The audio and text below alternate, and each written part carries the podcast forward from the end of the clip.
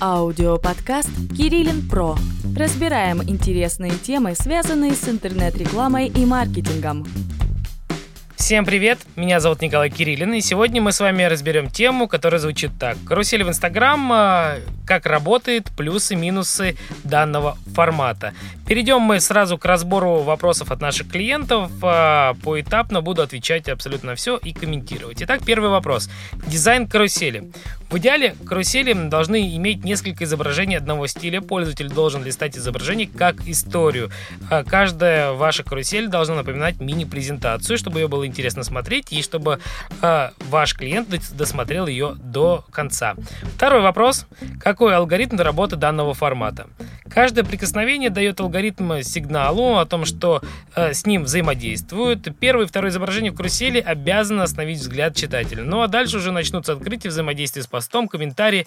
В общем, что из этого можно э, ну как-то вывести в итог, э, что карусели должна, дизайн карусели должен цеплять, и человек э, должен захватить либо первое изображение, либо второе, потому что Инстаграм по очереди показывает сначала одно, потом второе. Главное, чтобы э, взгляд вашего клиента остановился появился, и он э, был готов э, пролистать несколько слайдов для того, чтобы получить полезную информацию.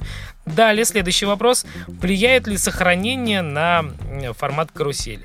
Да, влияют, поэтому старайтесь сделать э, информацию полезной, чтобы человек ее сохранял, потому что не всегда, не всегда человек готов прочитать сразу.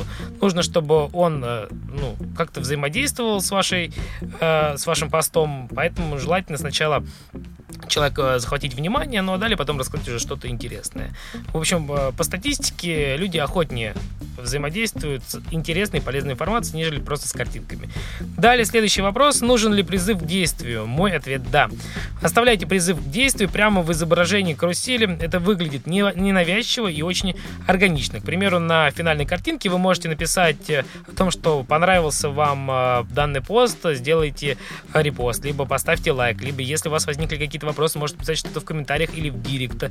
Также можно сделать призыв к действию на покупку или получение какого-то либо промокода, либо, может быть, бесплатной консультации. Но также, друзья, у данного формата есть и главный минус. Э, такой тип постов набирает меньше охват, да, так сложилось, что Инстаграм его меньше ранжирует, но Э, как говорится, главное не охват, главное качество.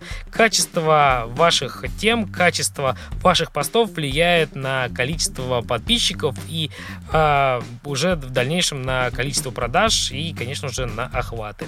Если вдруг у вас по этой теме возникли какие-то вопросы, вы можете задавать в комментариях, с удовольствием буду на них отвечать.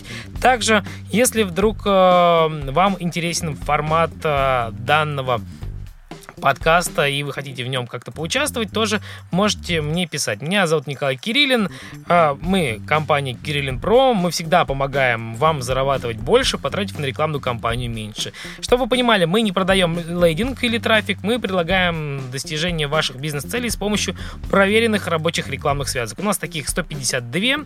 Если вы хотите послушать или посмотреть этот подкаст, он уходит в разных форматах, и в аудио, и в видео.